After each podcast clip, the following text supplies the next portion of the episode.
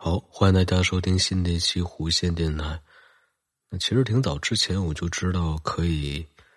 在点外卖的时候点火锅来吃啊，因为看过一个看过一个人拍的 vlog，对，看过一个人拍的 vlog，然后他有一次是去那个海底捞，去海底捞吃火锅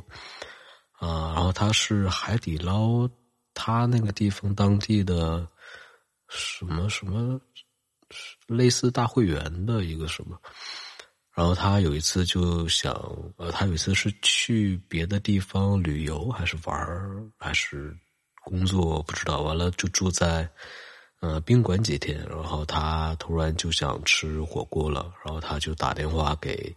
海底捞，然后选自己爱吃的，然后就会有外卖员把火锅送过来，连同锅。但是那个时候，我看他吃完之后还需要再叫，啊，外卖员过来把锅给取走。那所以我说，其实也挺麻烦的。一般人都是吃完，呃，就是酒足饭饱之后都想马上躺下或者怎么样的，不会吃完之后还得打电话让这样人来再收拾，再把锅拿走，这样觉得很麻烦，也不太。不太那个什么啊，但是直到昨天呢，啊，在这个外卖外卖软件、外卖 app 上，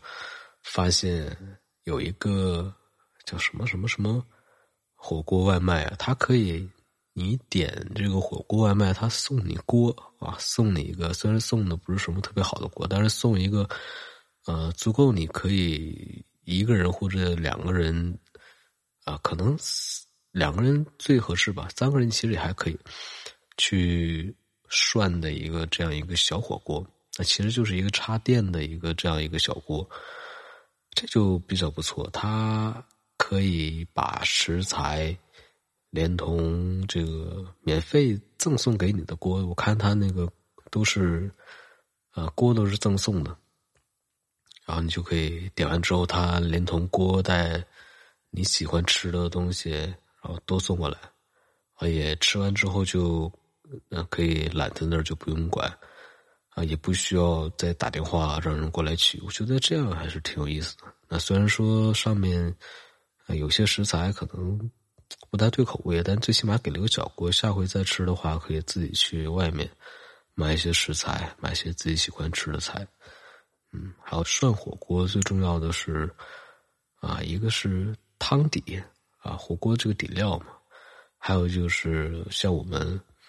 北方人一般都喜欢这个，这个蘸料一定是很重要的啊。每个人都有每个人不同的口味，所以在超市买的火锅火锅蘸料未必合你自己的口味，所以最好还是自己去调啊。芝麻酱、韭菜花酱啊，什么什么麻油啊，什么。糖啊、盐的、酱油什么的，这些搭配要你自己去根据自己的口味来。行，那就先到这儿。